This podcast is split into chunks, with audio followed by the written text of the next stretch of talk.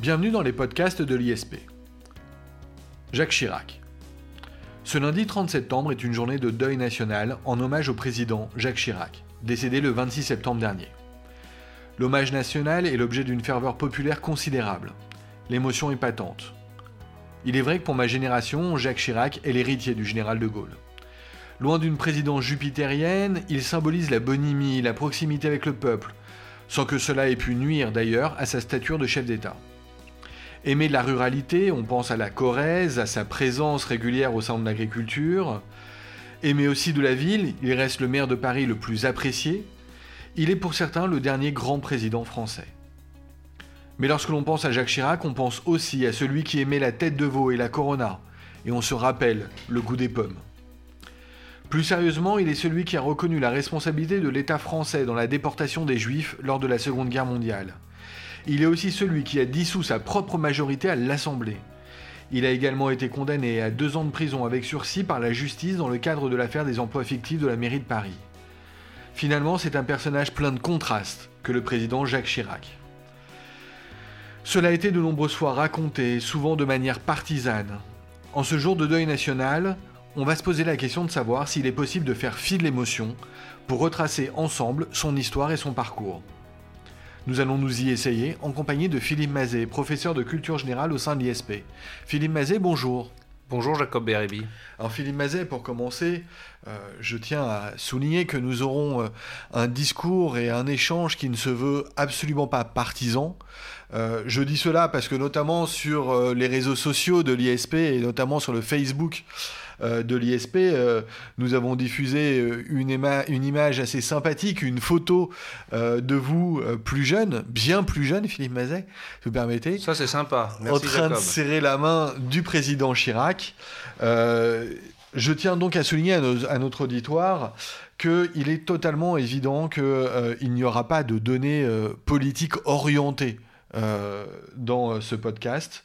Nous allons au contraire essayer de faire à la fois preuve d'une certaine objectivité et aussi peut-être euh, d'une certaine retenue.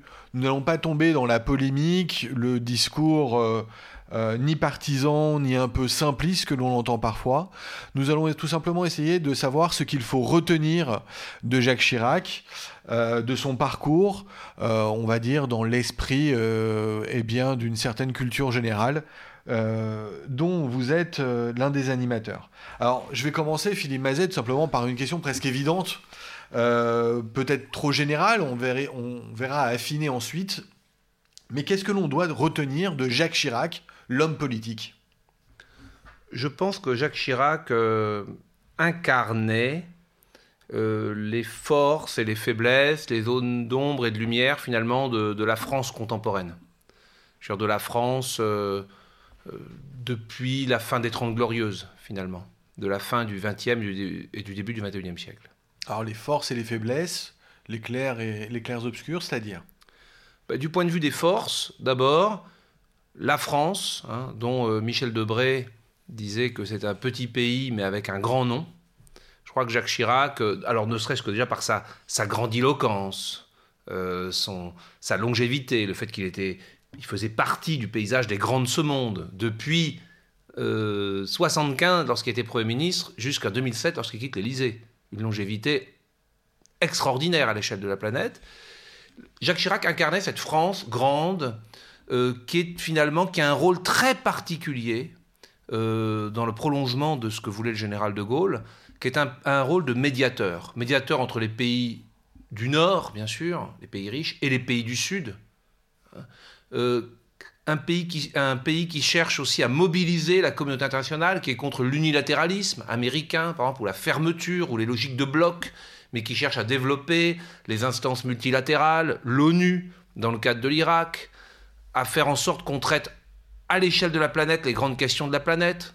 Notre maison brûle et nous nous regardons ailleurs.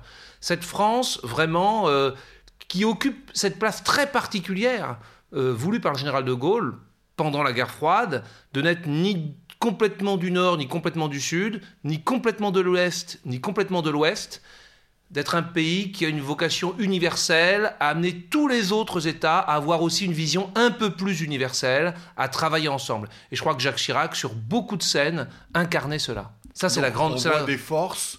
Ça, c'est la Euh, France que l'on aime, je dirais. Voilà. Oui, c'est des forces euh, extrêmement euh, importantes au niveau international. Exactement. Les faiblesses, vous allez peut-être nous parler du niveau au niveau national. Oui, et les forces aussi à titre plus personnel. euh, finalement, Jacques Chirac, voilà, c'est à la fois un homme de la terre, dans ce pays de terriens, ce pays de paysans. Il y a défense de la PAC, bien sûr. Et c'est aussi un homme de très haute culture, un humaniste. Euh, de très haute volée. Et ça aussi, c'est la France. C'est la France des grands musées qu'on vient visiter, et c'est la France du pinard et du fromage aussi. qu'on- Voilà, ça, c'est la France. Ce sont les, c'est ce qui fait que ce pays est quand même euh, assez exceptionnel. Et Jacques. Chirac incarnait tout ça Les faiblesses. incarner tout ça. Les faiblesses, ben, c'est un pays qui, depuis la fin des Trente Glorieuses, justement, donc le moment où Jacques Chirac finalement entre vraiment pleinement dans la vie politique, euh, au plus haut niveau, c'est un pays qui globalement euh, est un peu en échec économique et social. Non, la dette publique s'est constamment creusée. Depuis la fin des années 70, le chômage de masse est apparu, il n'a pas été résorbé. La dette publique est passée de 20% du PIB à 100% du PIB. La réforme de l'État, la réforme de notre modèle social, la réforme de l'État-providence, on en parle, on en parle, on en parle. On n'arrive pas à être au plein emploi, alors que beaucoup de pays européens autour de nous, parlons pas, nous comparons pas à la Chine ou aux États-Unis, hein, ont modifié complètement leur modèle économique et social après les chocs pétroliers. La France a été incapable de le faire. Cette France très Ça sans- n'est pas dû qu'au ministériat, au premier ministériat de Jacques Chirac, ni à sa présidence. Je crois que Jacques Chirac, euh, et on pourrait dire, euh, on pourrait mettre François Mitterrand avec lui, mais Jacques Chirac peut-être encore plus, incarne finalement ces gens des Trente Glorieuses. Euh, croyant dans l'action de l'État, c'est un haut fonctionnaire, un grand commis de l'État, la mode gaulienne, pour lequel l'État doit réguler la société. Or non, justement, ce que nous apprennent ces Trente Glorieuses, c'est que l'intervention de l'État doit être économe, doit être réduite, c'est le marché qui a pris le dessus, c'est quelqu'un qui incarne cette promesse d'État-providence, de protection par les services publics, par l'État, au prix de déficits et de dettes qu'on ne compte plus. Et cette classe politique, ces générations qui n'ont pas été capables finalement d'obtenir l'adhésion du peuple français pour faire les réformes qui se sont faites ailleurs. Alors, Que l'on par- notamment à 1995 et à cet échec patent. Bien sûr. Euh, voilà, et ça, c'est quand même. Il s'agit de toute une génération politique, hein, collectivement. Je crois qu'il y a deux grandes figures à retenir, c'est vraiment Jacques Chirac et François Mitterrand. hein. Mais Jacques Chirac était une part importante de tout ça. Et je me rappelle d'une interview assez émouvante d'un Jacques Chirac déjà très affaibli, ça devait être en 2005 ou 2006, un aveu d'impuissance. Je me rappelle de ce Jacques Chirac disant, écoutez, face au chômage, on a tout essayé et on n'y arrive pas. Et, et- et c'était le même, et c'était Jacques Chirac de 1975, Premier ministre, avec son plan de relance. Et 40 ans après, ou 30 ans après, pardon, ben voilà, c'est un peu cet aveu d'impuissance économique et sociale d'un pays qui, qui est le pays des 30 piteuses, hein, pour reprendre le titre de l'ouvrage de Nicolas Bavrez. Ouais. Alors, concrètement, euh, quel bilan retenir de la présidence de Jacques Chirac, de ses deux mandats, sachant que dans un sondage qui a été publié hier, euh, les Français euh, affirment que le président Jacques Chirac est le deuxième président préféré euh, après le général de Gaulle de la Ve République. Donc, qu'est-ce qu'on doit retenir réellement de la présidence de Jacques Chirac, de ses deux mandats, de ses 12 années de présidence? Ben, je crois quelque chose, bon, bien sûr, de plein d'émotions, hein, c'est une partie de nos vies aussi, de notre vie collective, mais je crois quelque chose d'un petit peu triste finalement, c'est que euh, l'action politique est difficile dans toutes les grandes démocraties, on le sait aujourd'hui, elle est décriée, elle est en crise, mais en France encore plus qu'ailleurs, parce que c'est lorsqu'on n'agit pas qu'on est aimé, finalement. Jacques Chirac, c'est quand même euh, un immense malentendu. Euh, son premier septennat, pendant cinq ans, il est un peu le roi fainéant de la cohabitation.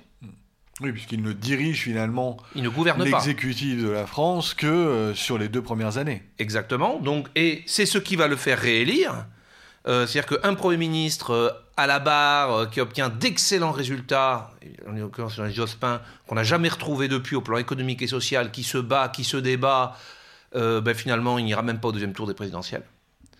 Et un président qui a regardé faire, mais qui était là avec Zidane, effectivement, le 12 juillet 98 pour la Coupe du Monde. Va incarner Euh, euh, le Front républicain et oh. devient le président de tous les Il Français. est adoré. Ça, c'est le premier septennat. Il ne fait rien. Et puis le deuxième septennat, lorsqu'il emporte l'élection en 2002 avec plus, avec plus de, enfin, son deuxième mandat plutôt, qui va être un quinquennat, pardon, lorsqu'il emporte euh, l'élection avec plus de 80% contre Jean-Marie Le Pen, dans son discours, moi je sais parce que j'y étais, euh, place de la République, sous la pluie, euh, la soir du premier tour, il dit j'ai compris.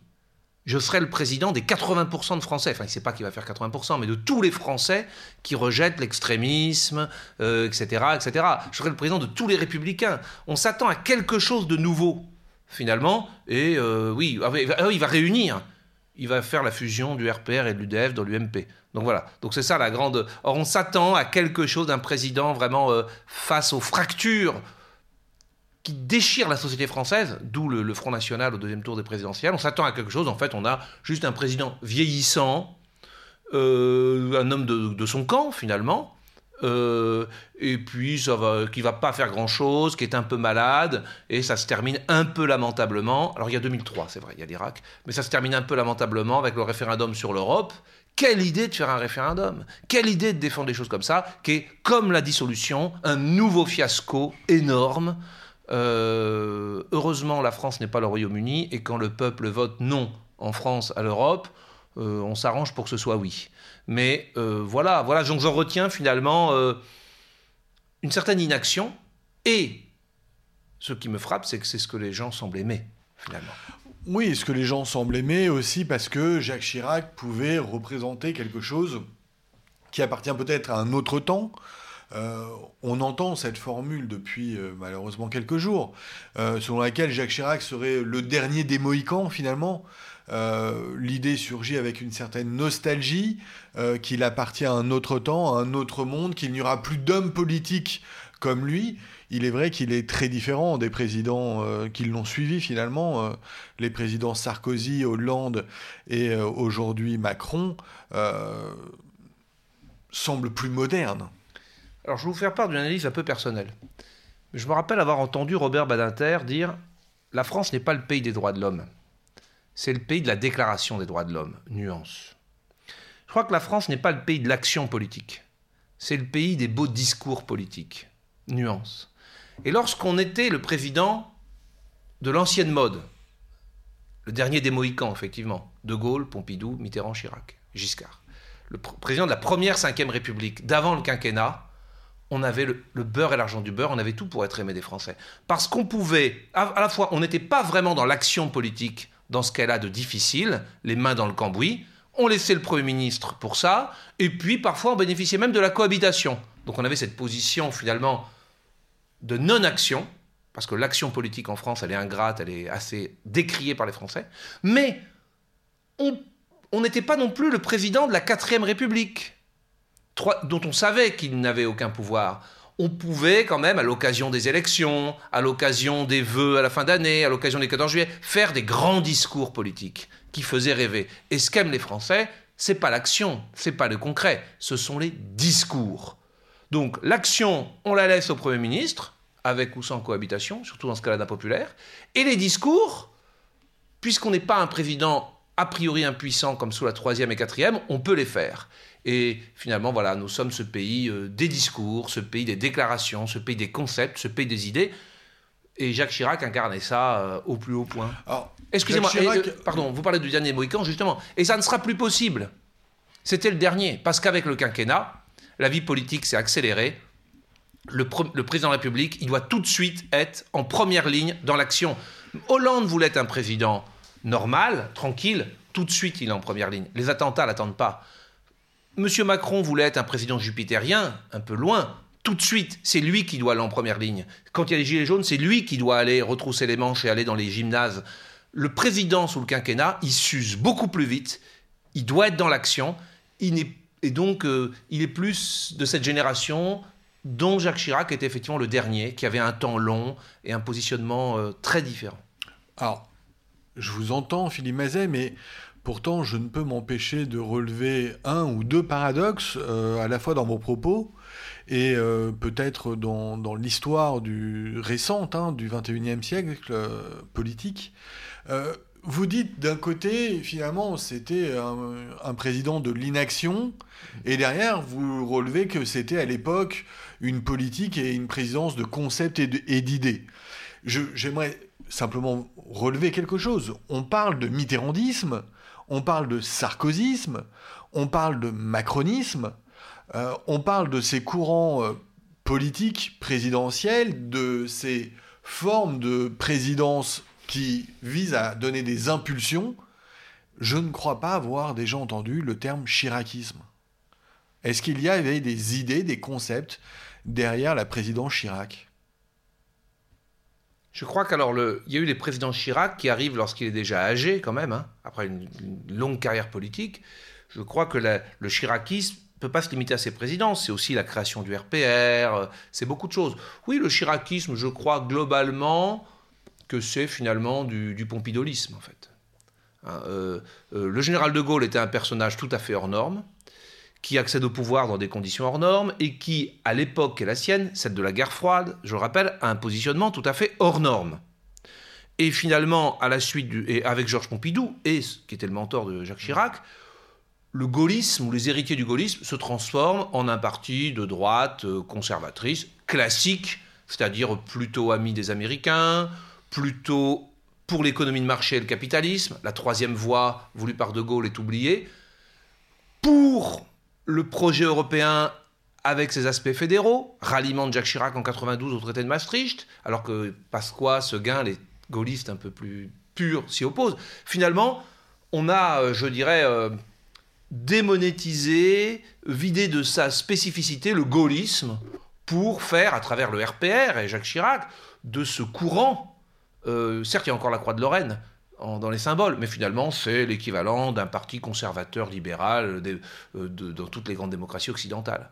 Cette conversion, Georges Pompidou l'avait commencé, Jacques Chirac l'a complètement achevée. D'accord. Euh, si l'on doit continuer à relater le parcours de Jacques Chirac, on pourrait s'arrêter sur bien des situations, bien des affaires. On l'a dit, on aurait pu parler des grèves de 95. Euh, on pourrait parler euh, de, euh, de, Jacques Chirac, maire de Paris, Jacques Chirac, fondateur du RPR. On pourrait aussi parler de choses qui sont plus au détriment, on va dire, d'une belle image de Jacques Chirac, et il y en a un certain nombre. Hein. on a déjà évoqué les affaires des emplois fictifs à la mairie de Paris. Pourtant, on a choisi, euh, lorsque l'on préparait ce podcast, d'envisager deux zooms parce qu'ils ont peut-être déjà euh, un écho moins important, en tout cas moins scientifique, je dirais, dans les médias, et aussi et surtout parce que finalement, c'est peut-être ce qui restera euh, à la fois sur le plan constitutionnel, mais aussi sur le plan international. Alors, voilà, je vais commencer, Philippe Mazet, par vous demander qu'est-ce qu'on retient maintenant allez, euh, plus de 20 ans après, la dissolution de Jacques Chirac. Cette dissolution extraordinairement euh, surprenante, ce coup de poker raté. je vous cache pas que je sais, parce que j'ai un ami qui a suivi ces enseignements, que il y a encore quelques années, dans les universités américaines, on prenait l'exemple de la dissolution anticipée de Jacques Chirac comme l'un des exemples de la pire politique que l'on puisse pratiquer quand on est euh, chef d'un État. Alors, racontez-nous euh, cet épisode de la dissolution anticipée. Alors, je vais vous le raconter tel que moi je la vois. Jacques Chirac est élu euh, après une campagne extraordinaire contre son rival de droite, Édouard Balladur, en 1995. Bon. Il est élu parce que Édouard Balladur, c'est l'arrogance, l'aristocratie, la grande bourgeoisie, la froideur, euh, vraiment les riches. Hein. S'il y avait un président des riches, avant, ça aurait été lui, tel qu'il était perçu. Hein. Et Jacques Chirac, c'est le personnage des guignols, sympathique, manger des pommes, etc. Et la fracture sociale. Il est élu, à l'époque, les guignols le présentaient comme Che Guevara. Hein. c'est Che Guevara, voilà, le Chi, voilà, avec le, béret. Finalement, sur un, discours très à gauche, en fait, on va dire. Un discours de réformer enfin, résoudre la fracture sociale, de solidarité, etc. Très fort et avec son côté humain qui est indéniable, c'est ça finalement que les gens choisissent face à un baladure d'une droite froide et un peu libérale, marche ou crève finalement. Il incarne ça. Il est élu en mai 95. En juillet 95, deux mois après, il dit aux gens, bon maintenant, on va se serrer la ceinture, on va faire des réformes, euh, on va supprimer des avantages sociaux, on va supprimer les régimes spéciaux de retraite. Il faut que nous soyons en dessous de la fameuse barre des 3% du PIB de déficit pour entrer dans l'euro, dans la monnaie unique européenne, à l'horizon 1998. Enfin, là, il y a quand même un problème. Quand je parlais tout à l'heure d'une façon de faire de la politique qui a été celle des élites françaises, qui est de ne pas préparer, expliquer les réformes, une absence de courage, une absence de pédagogie, une absence d'honnêteté, mais alors là, c'est terrible. On dit les la promesses n'engagent que ceux qui les croient. Oui, on dit la fracture sociale, et de l'autre, on annonce, avec Alain Juppé comme Premier ministre, des réformes drastiques. Et ce qui est encore plus terrible, c'est cette fameuse phrase que Jacques Chirac va prononcer dans son entourage lorsqu'il décide de faire la remontada face à Balladur, cette fameuse phrase connue. Mes amis, je vais vous étonner par ma démagogie. Et là, on a un peu des hauts le cœur. Ça veut dire la fracture sociale, tout ça, mais j'y crois pas une seconde. Le côté humain, le côté chaleureux, près des petits, des pauvres, etc. C'est juste de la démagogie. On va faire les réformes, on va leur asséner parce qu'on doit les faire pour l'intérêt national. On va casser le modèle social. Et ça, ben, c'est tout le contraire de préparer des réformes, les expliquer, les négocier, essayer d'être un minimum transparent, de mettre les choses sur la table, au risque peut-être d'échouer, mais c'est exactement le contraire. Et donc, évidemment, à ce moment-là, c'est la révolution. Enfin, des grandes grèves de, de 95. Les grandes grèves de 95, ce conflit et euh, civil considérable. Or, l'exigence de, réformer, d'améliorer, disons, nos performances de dette publique, euh, sur le long terme, de soutenabilité et de déficit public, là, pour 98, sont toujours là. Et on ne peut pas faire les réformes qui s'imposent. La dissolution. Et donc, et donc, qu'est-ce qu'on fait? Ben, On décide à ce moment-là de dissoudre, finalement, puisqu'on ne peut pas faire ce qu'on doit faire. Il y a des choses que l'on doit faire, on ne peut pas les faire. Et donc, on décide de se donner une nouvelle donne politique, de repartir sur la dissolution, en dissolvant le Parlement. Voilà. Mais on est, d'accord que Jacques Chirac était persuadé de gagner.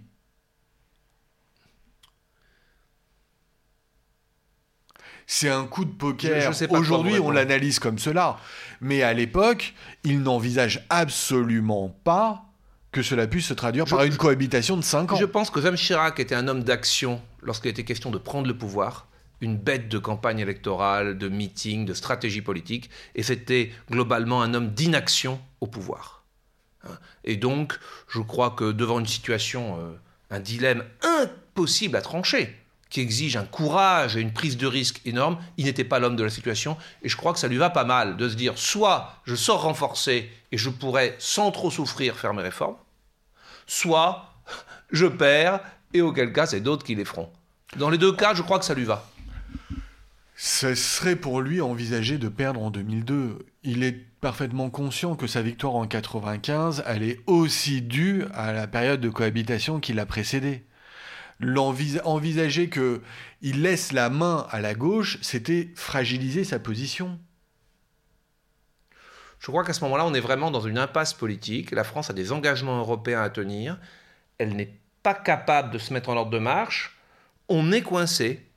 Euh, on est coincé. Regardons ce qui se passe aujourd'hui au Royaume-Uni avec le Brexit. Euh, à un moment, le système représentatif, la démocratie représentative, alors chez nous qui est complexe, il n'y a pas que le Parlement qui, soutient le gouvernement, il y a aussi le président de la République, tout ce système institutionnel, à un moment, ne permet pas toujours de faire ce qu'il faut pour le pays, on est bloqué. Et la seule possibilité, c'est de redonner, de revenir à la source et de redonner la parole au peuple. Je crois que ça s'imposait assez, sinon je ne vois pas comment on pouvait s'en sortir. D'accord, très bien. Philippe Mazet, euh, un dernier mot et ça sera. Euh, Excusez-moi, pardon. On parlait du fait que tout a changé avec le quinquennat et l'accélération de la vie politique française depuis le quinquennat, le changement de ce que sont les présidents depuis le quinquennat. Tout ça, ça trouve sa source à cette époque-là. Le fait qu'il y ait 5 ans de cohabitation sur les, après la dissolution sur les 7 ans du premier mandat de Jacques Chirac fait que tout le monde se dit notre système d'un mandat de 7 ans est pathologique. La cohabitation est quelque chose de pathologique. C'est pas normal ce qui s'est passé pendant 5 ans, avec un roi fainéant élu par les Français et un Premier ministre euh, d'opposition. Il faut éviter ça, d'où le quinquennat et l'inversion du calendrier électoral et le nouveau temps politique, le nouveau rythme politique dans lequel on vit aujourd'hui depuis 2002-2007, qui n'a strictement rien à voir avec cette époque. Alors, ça, c'était au niveau national. Le deuxième zoom qu'on voulait faire, euh, Philippe Mazet, vous m'arrêtez si je ne me trompe, euh, visait à révéler le rôle que euh, Jacques Chirac a joué dans le démotionnement de la France au niveau européen et au niveau international. on l'a dit peut-être tantôt, mais l'action à l'international de Jacques Chirac a révélé les forces de la France. Et son action a été très forte. Qu'est-ce qu'on peut en retenir? Oui, Jacques Chirac, pour moi, de ce point de vue, il est euh, l'héritier du gaullisme, sans d'ailleurs que euh, cette tradition ait été rompue par François Mitterrand, hein, qui, s'est conforté aussi un peu à ce modèle.